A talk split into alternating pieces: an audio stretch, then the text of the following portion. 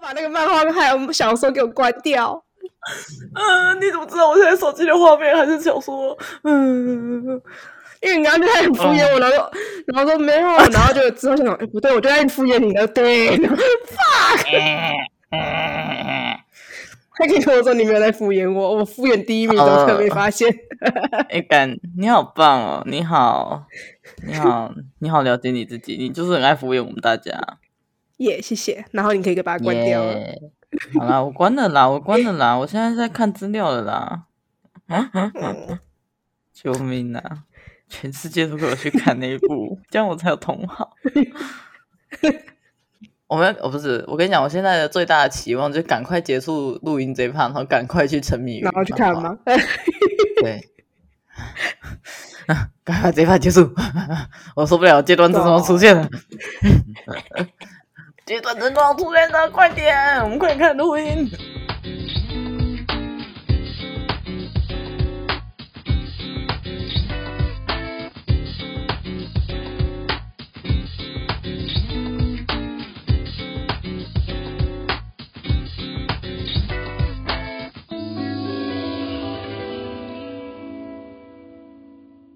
嗯，欢迎来到地下室，我是阿光。 我是季杰，我们来耶今天鼻音超重，对超糟，今天就是我还在中毒状态，然后鸡姐也是另外一个意义上的中毒状态。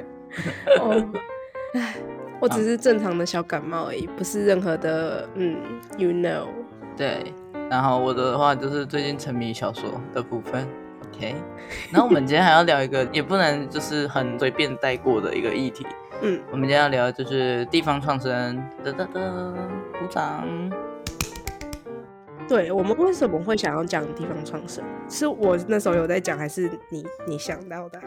好像是我听我去那个成品还沙会，就是去书店看到那个地方设计，是这个名字对不对？嗯，对我就是去逛书店看到《地方设计》这本书，然后就把这个主题写在我们的 memo 里面了。哦，而且它很漂亮，对，因为《地方设计》它这本书主要是记录了日本那边的很多地方创生相关的案例，嗯里面涉及的不只是可能硬体的一些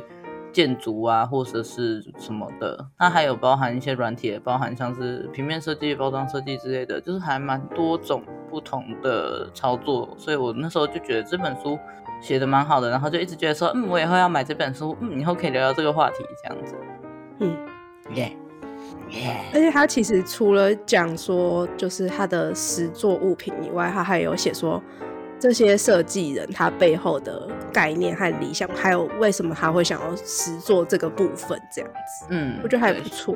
所以今天我们之后的内容也会有一些部分会从就是我们看这本书看到的东西来跟大家分享这样子，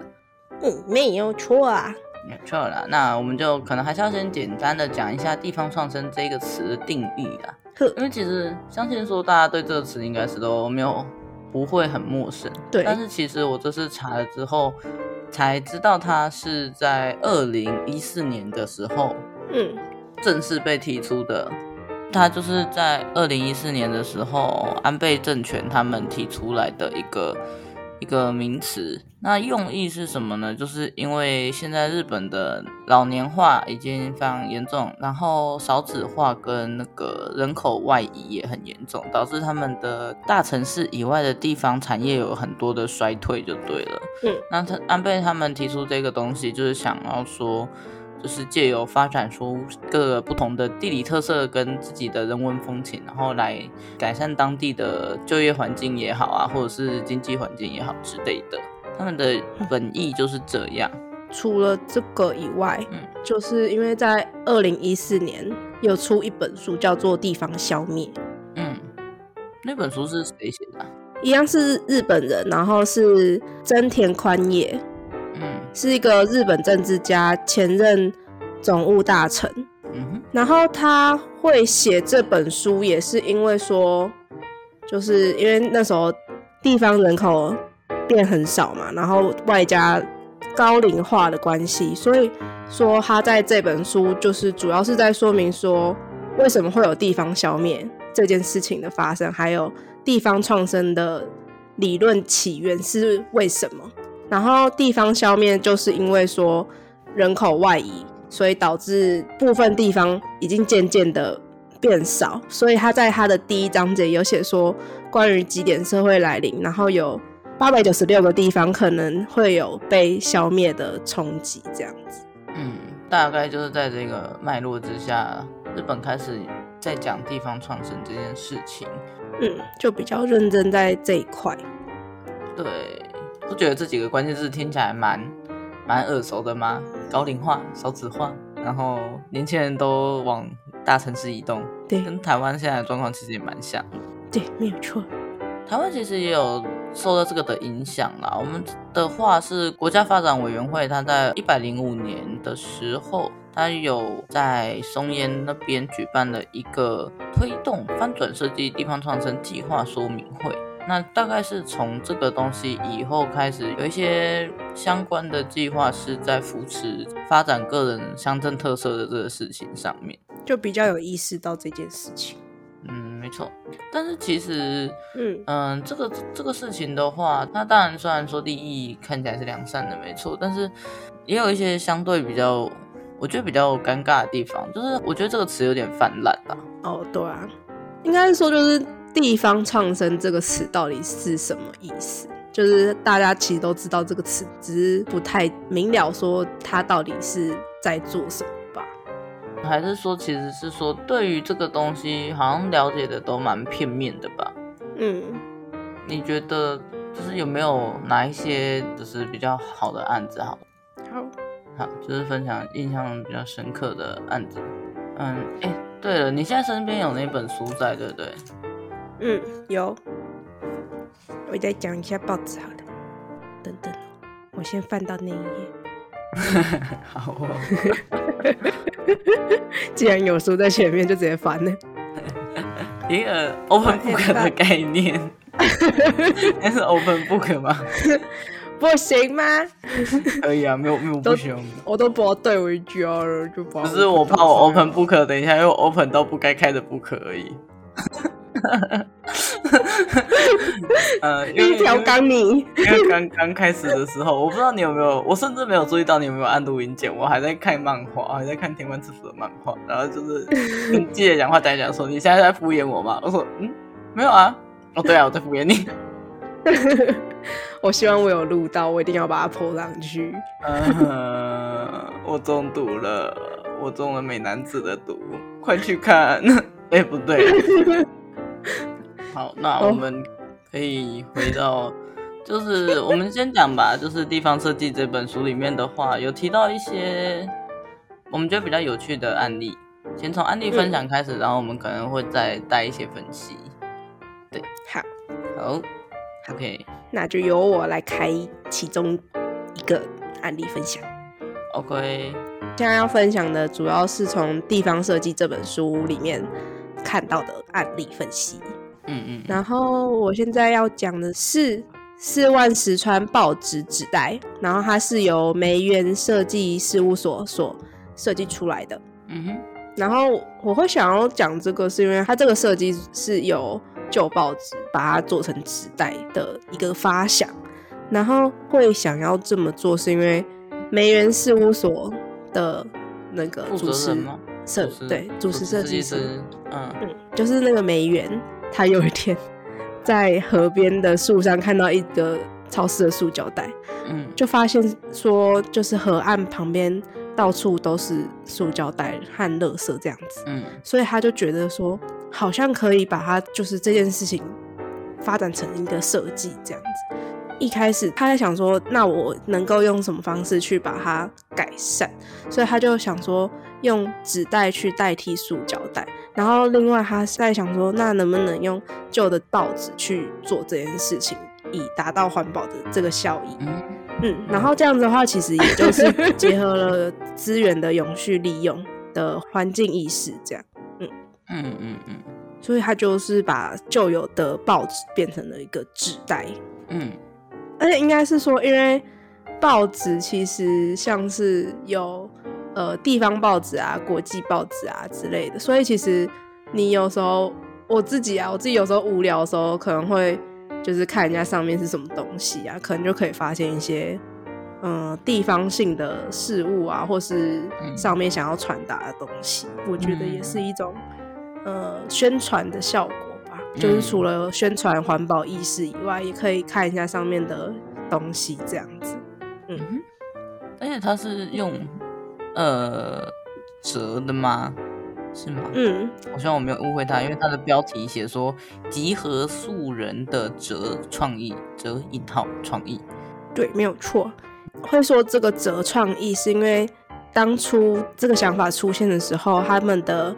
其中一个员工听到他这样子想，就觉得说消费者根本不会买单啊，就是嗯纸袋那么容易破，那么容易皱掉，不好带啊。那嗯嗯嗯嗯，他应该要怎么去处理？所以他其实就是做了很多实验，要怎么折啊，大小要怎么样啊，怎样才会是最适合大众去使用，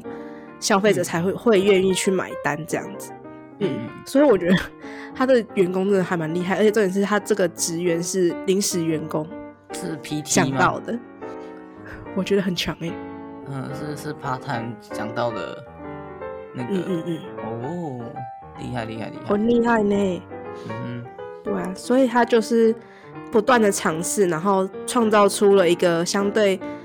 坚固耐用的纸袋设计，这样子。嗯，然后也创造出了很多变化。哼，它还有在美国的文具礼品展上面获得好评，这倒是也是蛮厉害的。嗯好，所以说，因为这个事务所它是在高知，那它跟高知本地的连接，除了设计师高知人之外，嗯，还有什么样的连接吗？因为你只贴了一页啊，我没有看到后面的内容。哦，嗯，你说它跟高知的连结性 对吗，啊，除了它是高知的报纸这一件事情之外，有没有其他设计，或者是说更多有关于这个报纸的纸袋的相关的资讯？它这里面写的相关资讯比较少、哎主要就是在传达说旧报纸的再次使用这样子。嗯哼，那这个事务所还有做过其他什么事情吗？哦，有，我觉得这个蛮可爱的，嗯还卤咖喱，我好想吃哦。哼，哈，就是它的有一个代表作就是海螺咖喱，是在岛根县的海士町，然后它是在日本的地道上的其中一个，就是他们很常吃的咖喱口味。嗯然后那时候梅园就跟他们当地人提出说，要不要把这个就是海螺咖喱作为商品去贩售这样子。嗯。那时候的在地人就觉得说，哈，为什么要把这个东西拿去贩售，很丢脸呢，很尴尬哎、嗯就觉得说说这个家常便饭的东西有什么好卖的，很尴尬哎、嗯嗯，然后可是之后他就是去说服了他们，然后成功把这件商品推出去之后，反而变成了这个地方的特产这样子。就受到欢迎。嗯，所以就是说他把这个地方认为的弱点变成了这个地方的魅力点这样子，嗯哼，我觉得还蛮酷的，而且我好想吃。那他在行销上的话，他有重新设计包装吗？还是他作为推广的一方的话，他有做什么样的手法让你觉得印象深刻的？嗯，手法、哦，因为他这本书其实就会介绍说每一个人或是每个事务所他们的主要创作手法。那关于这个人，就是梅园来说的话，他就是一个，就是他们他会把呃当地人认为没有什么样的东西去保留它，然后让他们认知到说，其实这个就是他们地方的特色，这样子。所以就是，嗯他们会用的宣传手法，就书上没有特别去记载，就对了。如何宣传？因为其实我觉得这可能是设计师跟普通民众比较不一样的地方。首先，设计师可能会看到这个东西是当地才有的，就是先看到嘛，然后要嗯如何推广这点，其实我觉得也是我们在谈地方创生的时候蛮重要的一环嘛。他只写说他上市后，嗯，呃，有被电视媒体就是争相报道这样，所以让他们的销售量就是直接往上冲。所以上市是在哪里上市啊？他没讲哎、这个没也讲。没有讲这些细节。对，嗯，他主要是讲他的产品嗯是怎么发展出来的，比较少在叙述说他是怎么把这个产品销售出去的。嗯，嗯哎，你负负得正是嗯美元嘛，对不对？嗯，美元针，我看他们有做一件事情，我觉得也蛮有趣的，因为高知县它本身的话是一个那个森林覆盖面积比较高的县市，然后它的覆盖率高达八十四趴，所以嗯它基本上就是用八十四趴的这一件事情去设计的，嗯，一个算是 icon 嘛。 然后其实一般如果是我们以现代这种就是以开发为导向啊，或者是以发展度为导向的角度去看的话，你就会觉得八十四趴的森林覆盖率就表示它可能没有很都市化的景观，或者是没有没有什么发展性，是一个偏乡落后的地方的这种感觉。嗯可是梅园就觉得说，这个东西就是值得发展的个性，它是一个高知特有的个性，应该要重新塑造它，跟重新去思考它，嗯这，样子。而且其实他会强调八十四趴，是因为它是日本第一高的森林覆盖率。对，其实我觉得他们还在八十四 Project 的这个官网上面把它设计的 logo 直接放在上面，让大家免费下载，然后没有著作权的设定，所以就是你可以自由的转印转载这样子。嗯，算是一个免费行销哎、对，我会觉得这算是在行销上面来讲，它是蛮成功的一个案例，嗯因为它是一个很明确而且很有辨识性，然后很简单的一个 icon。讲到这个东西，就会让大家都会知道说，哦，他在讲哪个地方。对，就是那个东西，就是像是在帮外地人或者是不够了解这个地方的人植入一个新的印象吧。就像是我们嗯可能以台湾县市来讲的话，现在讲到嘉义就想到鸡肉饭，然后讲到对，讲到宜兰就想到东山河， 大概就是这种感觉。嗯，没有错，对，没错。那讲到桃园会想到什么呢？机场吗？豆 干。哦，哦，大溪大溪对豆。干然后讲到台中就会想到什么八加九 啊，没有了，不是消波块啊。还是玛莎拉蒂。 没有啦，哇，怎么都这样？台台中我们就没有什么那 没有个啊，啦，哎，我们我们就这样，我们就这样没事啊，就是自暴自弃，自暴自弃。有了太阳饼啊。这样比啊，对之类的。但是我觉得，你有没有发现，我们刚刚原本大概讲的那些都是食物啊，然后其实并不是说就是真的那么了解那个地方，就是有点偏表面，有点偏表层嗯的感觉。所以我会觉得八十四 project 这个做法是，就像我刚刚讲一样，让一般民众就是对它有一些更多的了解。嗯，对，哎，其实我对梅元真就是他们的概念，我觉得还不错。就是书里面，就是他被采访的回应啊，然后还有他的作品，我自己会觉得说他在做的有一件事情，就是让地方民众觉得他们自己的故乡是很棒的，嗯嗯嗯，就是建立起这个想法。像。你是说做他们做的每件事情的目的都是想要做对到啊这件事情？我觉得很多是为了这样子，因为它主要做的改善很多都是跟一级产业有关，然后像是海螺咖喱啊，然后还有一些像是它里面也有讲到关于柚子醋酱油是从制高县出来的，嗯，在这之前是没有这个产品出现的。嗯，反正就是他把他们认为是一个没落的商品啊，或是说嗯家里面常出现的东西，已经觉得很日常的东西，把它变成一个明星商品的概念，嗯嗯嗯就是让他们自己熟悉的东西变成一个他们可以自豪的东西，这样子。嗯就是我觉得他成功的把知高县居民他们心中的地方认同意识抬高吧。嗯对啊，我觉得是这样子。嗯嗯，而且其实他书里面的每一个讲述的设计师啊，在推广的时候，他们很多都是在强调说要让地方意识到他们的自己有的特色这样子，嗯然后尽可能的去协助他们达到他们想要做到的事情。嗯，就是反而是说，呃，设计师他会变成一个辅助的角色，而不是说他是嗯主角，然后他要去做酷炫的设计，反而会是以嗯地方跟社区为出发点，然后不管是推广他们也好，或者是让他们对自己有认同感也好，嗯，是这样子的感觉。对，而且其实就是他有一个，我忘记他是呃访谈哪一位，嗯然后他是有说到他认为要让地方设计成功的其中一个概念，就是说，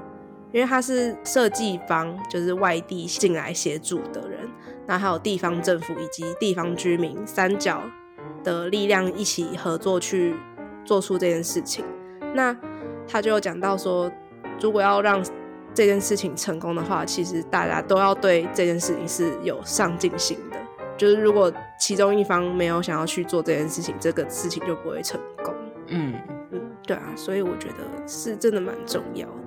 因为其实你讲到这件事情的时候，我就想到有一个嗯其父的有一个案子，也是蛮值得分享的。嗯这个案子，嗯，首先先说这一个团队好了，简称是 LCC。好，嗯那 LCC 他们其实这个团队里面的创始人，他们三个创始人其实是以前一起读书的同学就对了。那因为那时候遇到金融海啸的关系，然后也因为他其实在东京生活的没有到很顺遂吧，就是会觉得东京的那种。设计产业，他们有一些不是很认同当时候设计产业的状态，所以他们几个就回到老家去这样子。嗯然后他们一开始做的东西，其实就是他们会说，其实并没有想到那么深远的去想说是在振兴地方或什么的，只是因为他们刚好就是在这个小镇上面做设计，然后有些时候会觉得，如果我现在做这件事情的话，周遭邻居应该也都会蛮开心的吧。嗯像是最一开始在组织的一些市集的时候，其实就是出于很单纯的这个想法而已。比较像是要回馈社会。对，其实是因为他们街坊邻居彼此的感情其实都蛮好的，所以就会变成是有一点是出于这样子的状态。嗯所以这个其父这一章的那个标题就叫做“没有业主的设计”。那是因为虽然他们做的东西在某些媒体上面看起来好像会被说他们是在营造地域啊，或者是他们要做什么地方创生，但事实上，对于主持设计师说啊，他觉得他只是结果看起来是这样而已，嗯但他他在工作的过程中，他是受到很多街坊邻居的照顾跟恩惠，他是因为想要报恩才做这些事情的。这是什么猫的报恩故事就啊？是反 反而是说，就是 它是一个很自然的过程，而不是、嗯对，而不是说就是为了达到某些目的而去做。有点像是以物易物吗？有一点，有一点，对对对，因为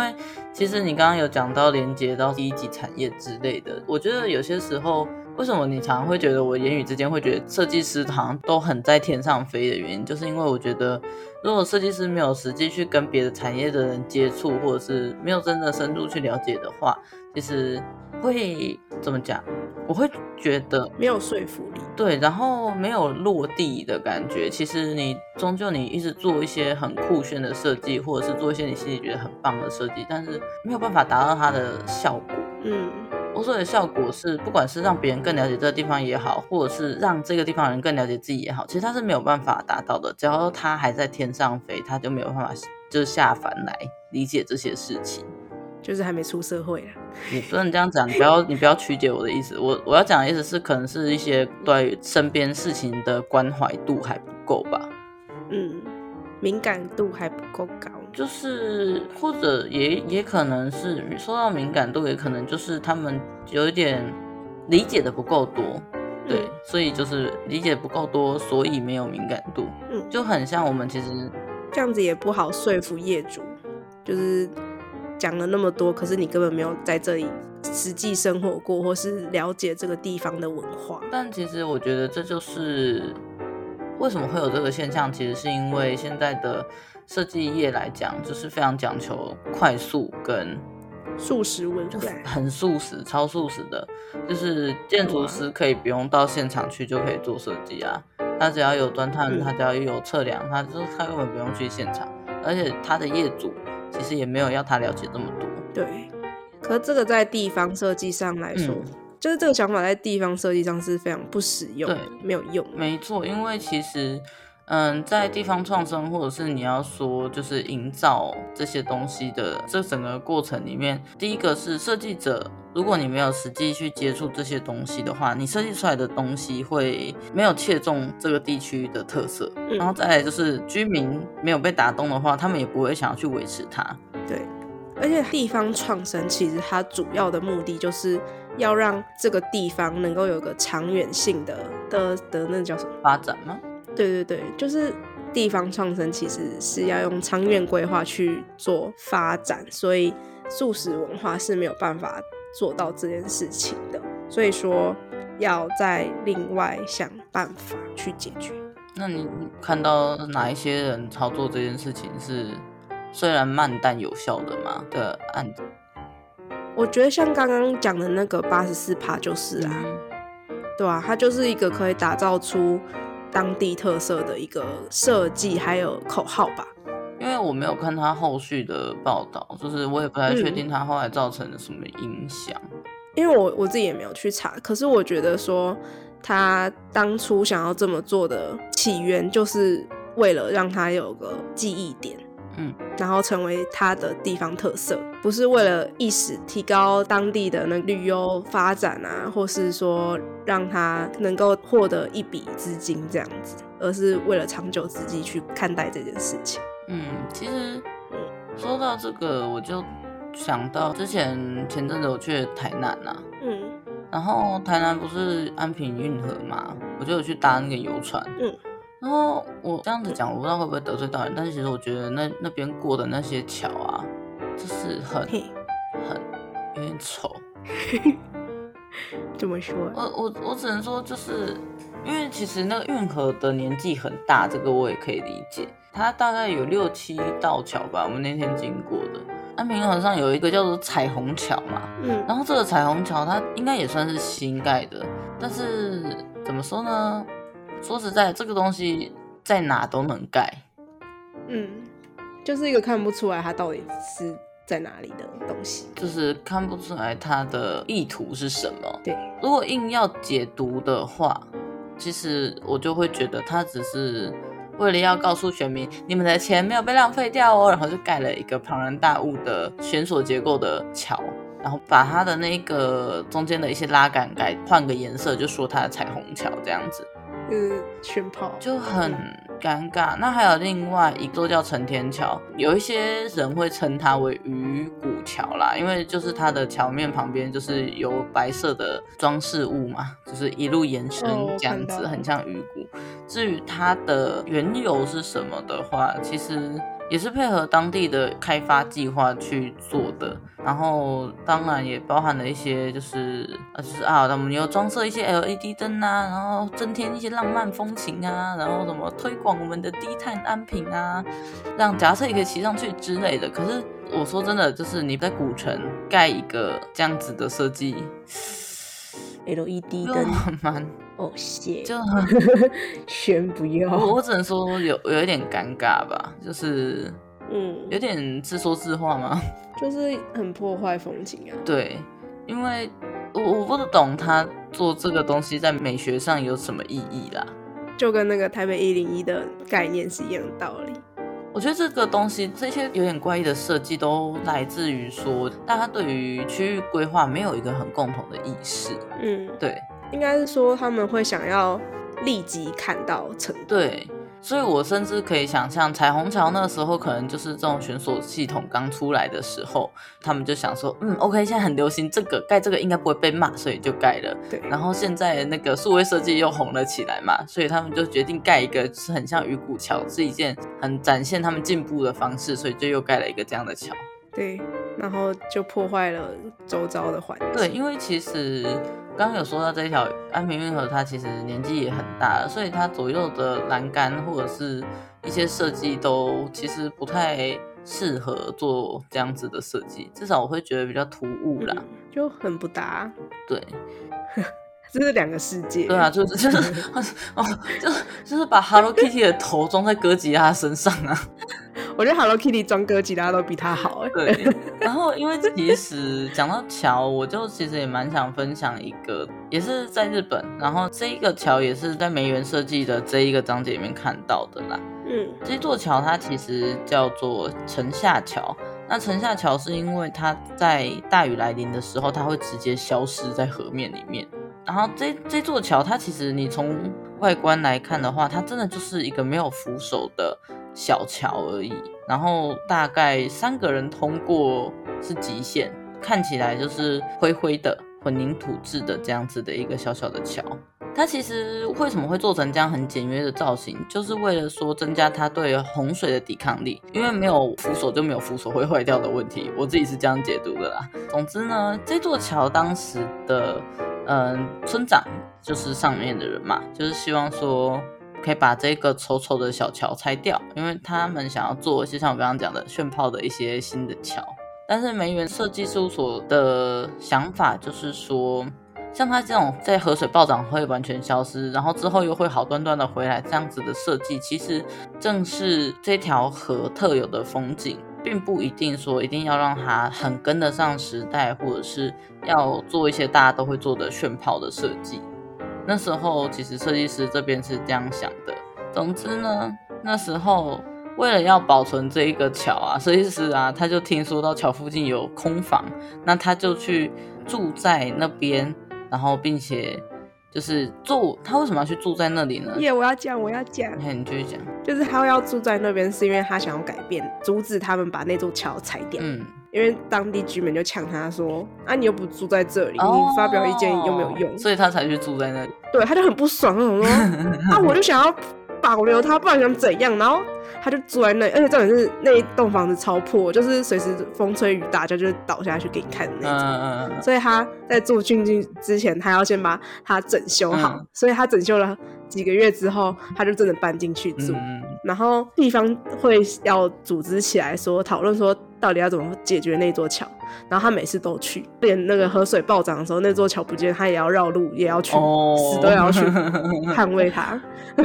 你就知道他有多热爱这件事情，嗯，非常热爱那座桥的一个人类，然后也很成功的把它保留下来，对啊嗯，我觉得超有趣的啦，很强。对，厉害厉害厉 害。对，很能想象他因为风吹雨打，然后那座桥不见的时候，还冲到就是讨论会里面继续捍卫他的画面，对，很厉害耶。是是很很有趣的一个人呐、对，其实我觉得就是怎么说呢，就是我们虽然说设计师要了解当地的特色，然后要跟那里有更多的连接，嗯，但是某种程度的介入也需要。就像他这一次，其实有一点点算是反对了当地居民的想法。对啊，对，可是我觉得可以从结果来看，这是正确的，就是幸好他们没有在那里再盖一个彩虹桥出来，对，没有不然我错。会觉得非常的尴尬又可惜了啦。而哎且其实他之后也因为城下桥有被保留下来，所以也成为了当地的观光特色这样子。嗯，嗯哼，所以还是有所回报的。嗯没错。那还有你还有想要分享什么案子吗？这一个节目的时候，你有没有看到其他的？对，其他的。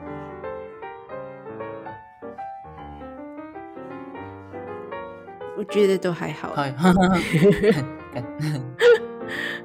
应该说，我们刚刚讲的那些都是从外界去介入，然后协助他们去发展。 嗯所以说，我是觉得说，这个可能还是会需要外力去协助他们，才能够让这件事情发展起来。嗯然后像是有些杂志，其实台湾也有一些地方杂志啊，就是关于地方创生啊，还有一些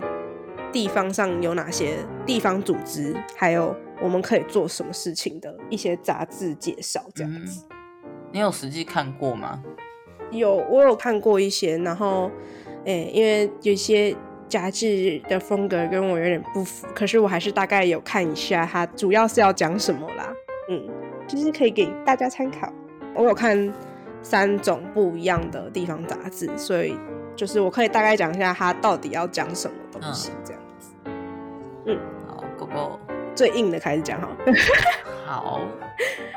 它是地方创生way，那个 way 是 W A Y，嗯嗯嗯英文的 way。 OK，嗯，对，我不确定它这么硬，是因为它是一个财团法人出版的，是中卫发展中心嗯哼，他们出版的杂志。嗯然后它其实含金量蛮高的，我会这么说是因为他们每一期都会有一个独立的主题，嗯像是它的第一刊就是在讲说改变地方的力量，那它里面就是有在介绍说不同区域的人或是组织，他们主要是想要去改变什么这样子。嗯然后它里面其实也有写到净土豆文化工作室，它是在金嗯门，嗯嗯，我们都有接触过对。对对对对。然后也有参加过他们的活动。建古楼在金门做了蛮多活动跟个泡茶店，有点类似小店吗？嗯泡茶店后来收掉了。嗯对，像是土豆音乐季，算是我们大学的时候都有去帮忙过的活动嗯，哎、它里面的照片我还有看到认识的人。啊。对， 应该是说进土豆这个组织，他们的负责人跟我们系的老师是认识的，嗯，所以有些时候我们会被抓走，或应该是主动啦，主动，主动被抓走。嗯对嗯，对对因为很有趣啊。对啊，那时候，嗯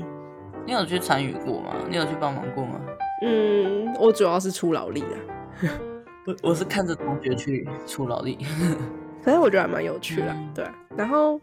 反正他这本书就是前半段有些是名词上的解释，还有就是要怎么去做地方创生，或是说要怎么去参与这件事嗯情。然后后半段则是一样是在介绍说一些案例。嗯像是我们刚刚讲的净土豆，他们是在做什么啊？然后他们有做出哪些成果，嗯以及说他也有也有一些就是小图在说明说他到底在做什么，就是他的地方问题是什么，然后他用什么方式去解决，然后他产出了什么作品还有服务这样嗯子。嗯，那他产出的服务跟产品，就是像我们刚刚讲的一些活动，是有像是土豆音乐季啊，然后泡茶间的话，就是他所创造出来的服务，就是它是一个商业模式的地方，就是它是一个可以喝茶、喝酒、聊天的地方，对。然后净土豆工作室的话，就是他们策展活动的地方，这样子。然后它每一期都一样会有一个不同的主题，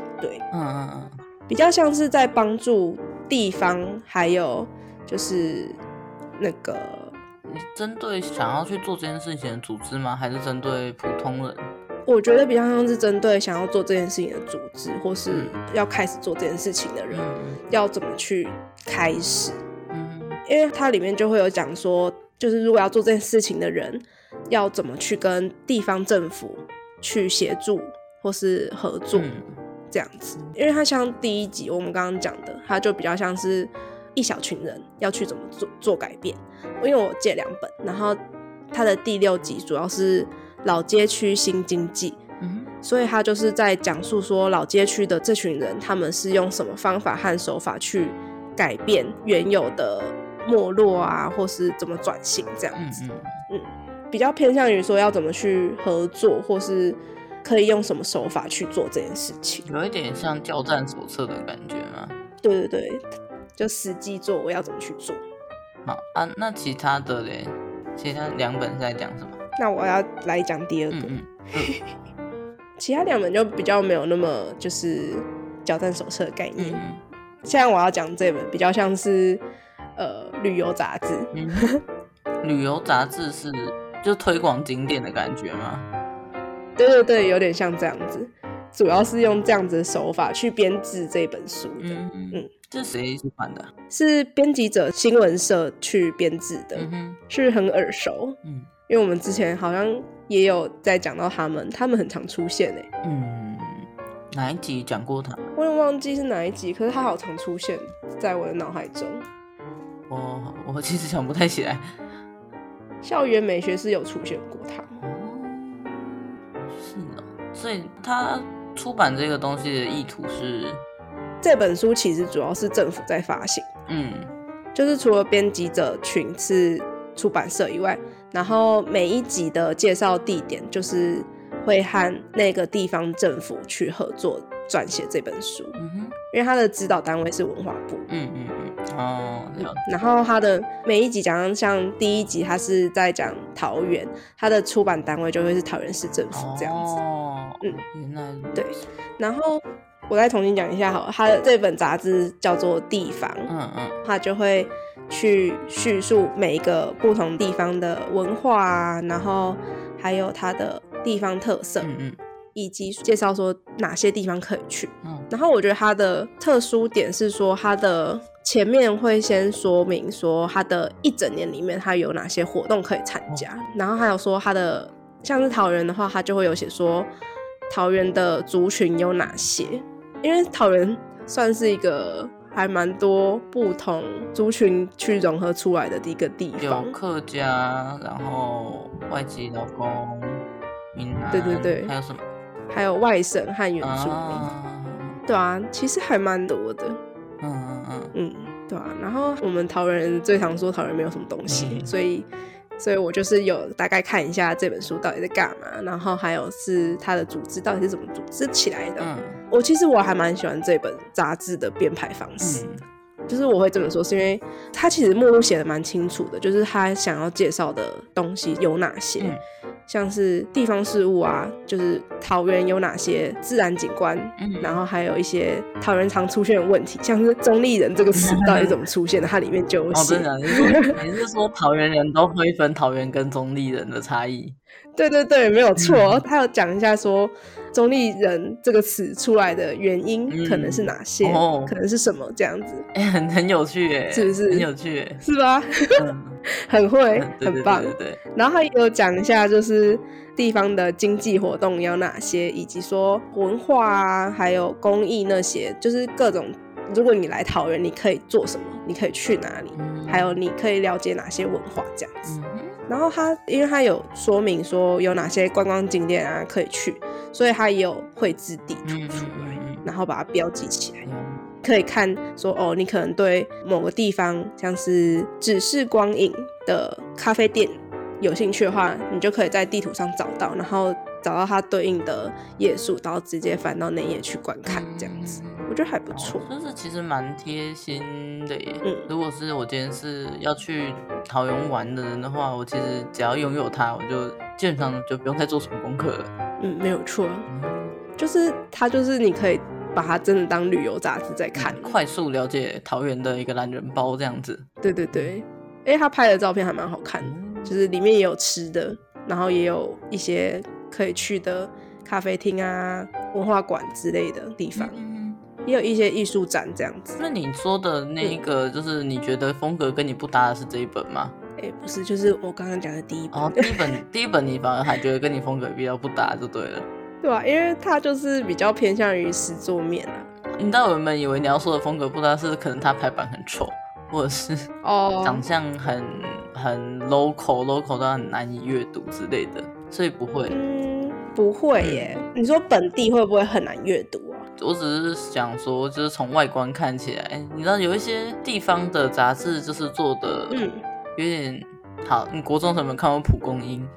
好，听过，可是我嗯没反正对它没什么印象。那种出版物的话，我觉得排版上就没什么质感，然后就是会丑丑的，有点比较有有点华国美学的调调。哦，所以这两本的美学美感上面都是给过的嘛。诶、地方创生，我只能说它就是一个非常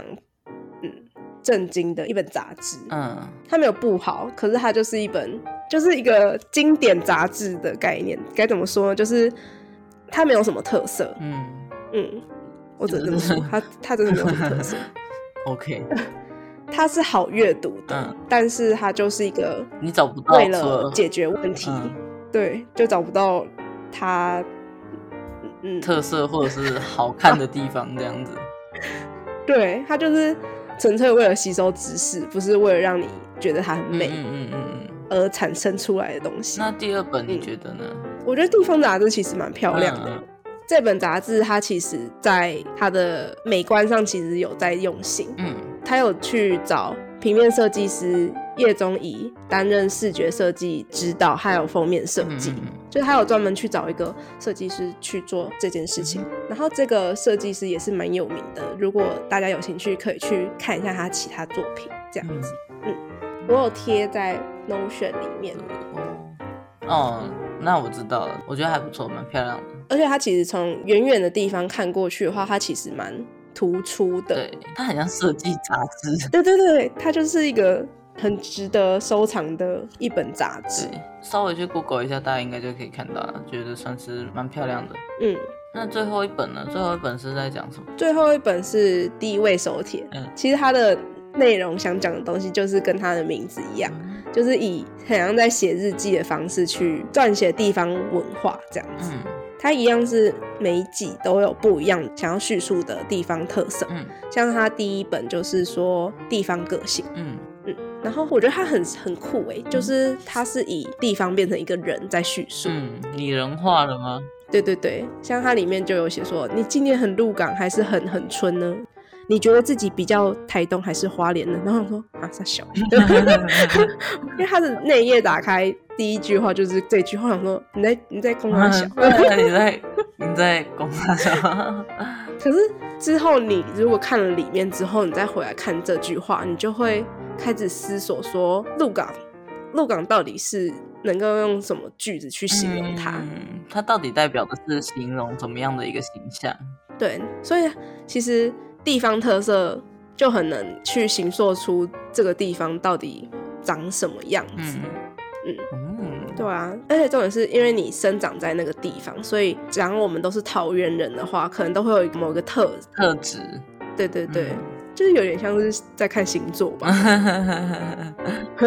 我觉得这样形容比较快。蛮像是蛮像的，就是有没有一个大家共同认知的性格这样子的感觉？对啊，就像我们升大学的时候就会说你是不是什么什么哪里人哪里人这样子对，开始在那边乱猜。嗯， 我我非常常被觉得是南部人哎、我之前有好像有时候也会被人家认为是南部人，我不知道为什么就还是因为我们忘比记较搞维 吗？哦，有可能这样。子哦，我们哎讲 这样讲可以吗？也应该我不知道 哎、可是我很喜欢南部，所以应该没关系 对啊我吧们？是出于对南部的爱，所以才这样觉得。对，再分享一个，我那天去台南，因为我最近的作息都是早上四点才睡嘛，嘿，但是十二点左右基本上大家该散的都散了，就对了。嗯，那我去随便找一间酒吧进去啊，一进去那酒吧就说：“哎、抽烟吗？”然后我就嗯抽啊抽啊抽啊。然后他说、哦、太好太好，做吧台的客人的话，就是如果不会抽烟，就是他会觉得很为难。然后他又拿了一根烟给我抽，然后就先上一杯 shot，然后上完一杯 shot 之后，他就说啊今天喝什么？然后喝了两杯之后，后来喝到他们要收店，然后他就说哎、新来的那个 whisky 来来 shot 一个，然后就 shot，所以我那天总共喝了三个 shot 跟自己点的酒这样子。后来我回来台北讲他们，好爽所哦。以他们就说这个在台北根本不可能发生的、啊。对啊，对，怎么可能啊呢？反正很有趣的经验。有时候南部人的热情是这个热情，好吧？就是真的是，就是很像是进去你家就是院子还怎样，就是来就先上烟，然后先去下一别人杯。客厅，对，就是超超好玩的，就哎呦，冰友你来对，啊，很很啊你也尴尬就是很有趣，真的，每个地方文化真的不是太一样。真的还是会有落差。对啊，其实我就觉得，为什么我想要在这时间点聊的原因，其实是因为最近不是因为都不能出国旅游嘛，所以嗯，反而这一点就是大家要怎么去发现台湾的好，这是一个比较重要的事情的。嗯，对真，这样是我跟鸡姐都很喜欢的一个 YouTube 叫做陪审团。嗯对，陪审团这个频道，他们就是一群大概三十出头岁的年轻人吧，但是就是非常喜欢台湾的小吃，然后所以就是会去挖掘台北市，就算是台北市这个区域，它各个区域大家擅长的东西就都不太一样。对对他们很常去传统市场，对传统市场，然后像是我比较印象深刻，大概就是三重应该算是个卤肉饭天国，嗯，对，然后我还因为这样子而知道了，原来台北有一区叫做大龙洞，它在万华的北边。嘿，对，然后像他们也做过晴光市场啊，晴光市场也是因为他们讲了我才知道。嗯那其实都是在北市，但是其实我觉得他们的风格也都差蛮多的。各区都有特色，对啊，就是其实像永和的风情，我觉得就比较不一样，因为永和算是新北，嗯对嗯然后我觉得过过了一一一座桥之后，整个嗯，好就差很多好难，就是很具体的说不一样在哪里哦。我会觉得永和很像它一直给我有一种感觉，就是它很像一个城市版本的那个九龙寨，永和的那个建筑一直都给我这种感 觉。我觉得永和又让人觉得很像回到家的感觉。对，它整体的氛围是一个住的地方，是一个生活的地方。嗯，那我会然后台北跨过去就很像是工作的地方，商圈，对，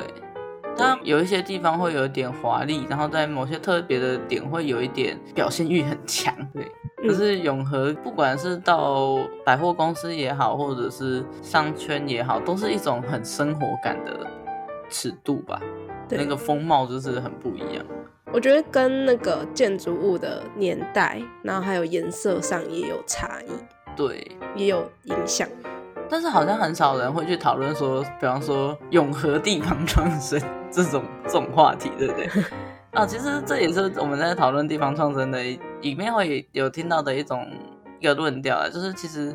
嗯、现在很多大家首先想到都会是以偏乡或者是乡下地方去做这件事情，但是其实嗯也也有另外一个说法，就是广泛一点的来说，其实每一个地方都需要去寻找这件事情，寻找自己的性格，因对为它会带来的好处其实是蛮多的。嗯，没有错。而且真的每个地方都应该要这么做。其实我们想要聊大学在这个就是地方创生的这件事情里面可以扮演的角色，嗯，因为我看到一些还算有趣的小事吗？因为他说像是在日本来讲的话，嗯，九州工业大学这个学校，它就是为了当地的矿产业而成立的，嗯所以它就是会专门培育它的相关人才。那其实也做到了一些像是产学合作这样子的事情，所以其实在这里毕业的学生之后，就会直接到当地企业上班。嗯然后正向的循环来说，就是他们有投身业界的人，也会有人回到学界嘛，那就是有一种这个知识可以被传承，而且可以被累积在当地，而不是大家来了之后读书，读完书之后就走鸟兽散，就像我们大学那样子。哦，对，就其实我看到这件事情的时候，我也会觉得会反思说，我们现在的大学体制好像比较没有办法做到这件事情，除非你是师大，嗯，主要我第一个想到会是师大啦，因为毕竟我身边就不乏就是蛮多人，就是师大毕业之后就直接在当地附近的学校做事情，就是工作起，嗯对。嗯我们不要讲台北学校啦，呃，讲说金门大学的话，其实我们学校毕业的学生要留在金门的其实很少。嗯，很虽然很低呀、我们以前会也会参与在地的这些事情，然后可是终究我们会为了发展或者是想说去外面看看外面的世界，我们就都会离开那边。嗯，对，但是我觉得退一步来说，并不是我们不喜欢那里，嗯或者是我们鄙视乡下，其实并不是，只是那里的发展的确没那么好，然后那里的环境也封闭，所以嗯到后来很多年轻人就会选择要离开那边。金门现有的资源那些跟我们脑内所想要的东西不一样吧，所以我们没有办法待在那个地方。嗯，我们现在想要快速发展，可是它的速度很慢，对吧、所以我们的步调不一样，所以没有办法想象自己待在那边吧。嗯。金门就没有办法把我们留住。嗯，可以这么说。我觉得终归还是会回到资源这件事情来考虑欸。嗯，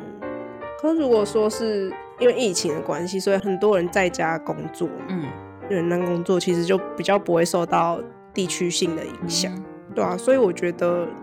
如果如果是以这个为前提的话，其实考虑在金门工作的可能性会比较高诶、我觉得。嗯，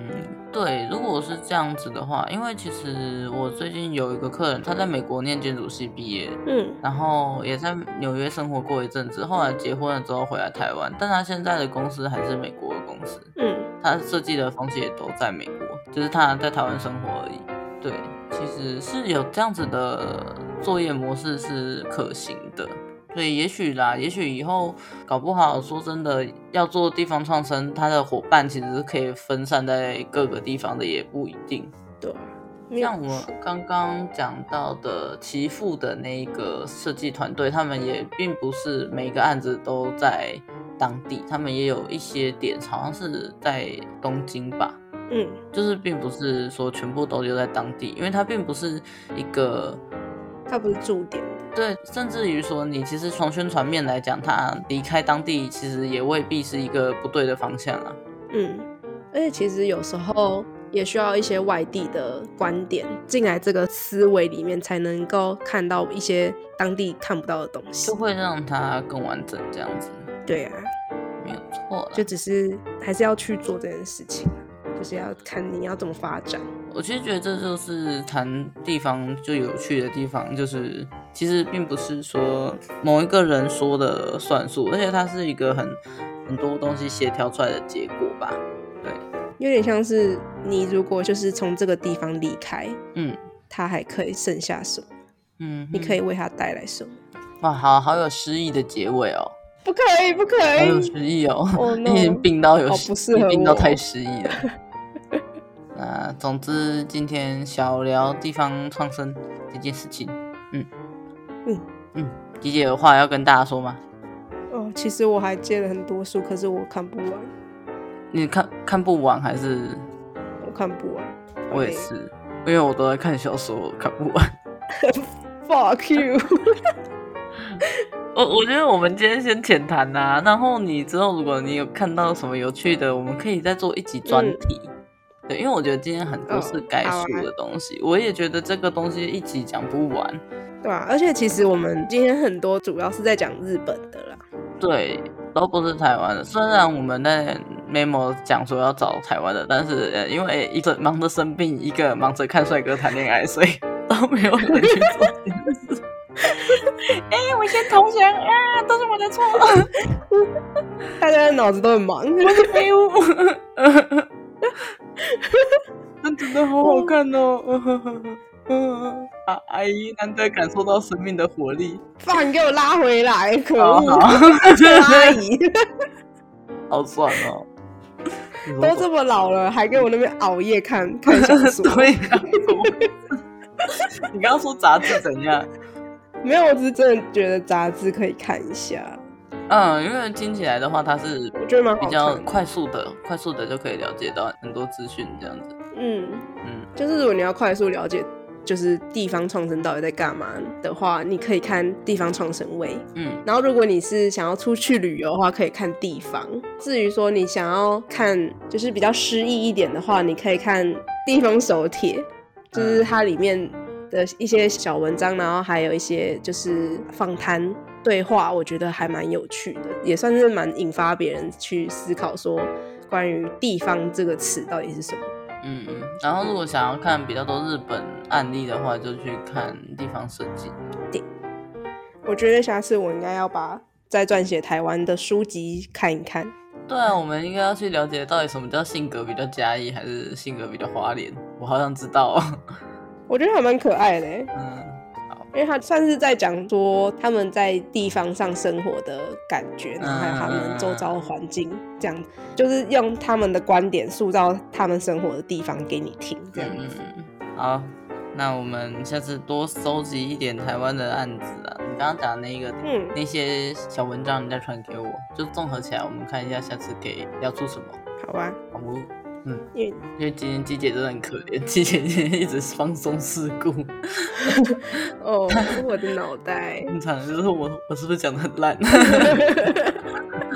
我一定要把它卡掉，反正我剪。然后就说，哦我只是讲的很烂，你听得懂吗？我我听得懂啊，我听得懂，我有在听。虽然我最近在看帅哥谈恋爱，但是我还是听得懂你在讲什么的。因为我现在有点没有办法自己自己给自己 feedback，嗯嗯，我需要有人给我，让我知道我还在我的正确道路上。你可以的，你可以的。嗯，好那我们再找机会来讲台湾案例。对对，嗯，没错。好啦，放你去看你的小说，我我让你去看你的帅哥， 我去养我的兵。对，那我也聊这个节目，我还不敢开下一步来看， 我就怕我又沉迷下去。而且在开场前你还那边沉迷，对啊，还那边敷衍我，臭女还人！在那边推广，有没有？看自己看很好看哦，啊，不要看动画，动画很尴尬哦。哦，还有真人版真的是选角 要好好选啊，慎选啊！。哦好啦好啦，大家大家拜拜啦，先先这样子再见，我要去养兵， ，OK，啵啵。拜拜。